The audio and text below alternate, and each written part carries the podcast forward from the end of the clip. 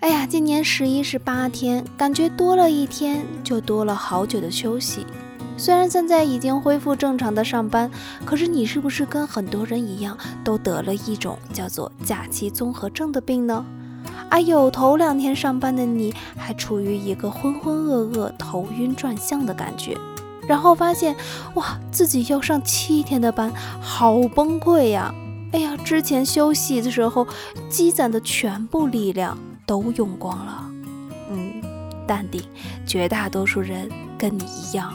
我也是，所以努力调整好心态吧，还是要充满希望的来迎接这最后的三个月，好好生活，好好工作。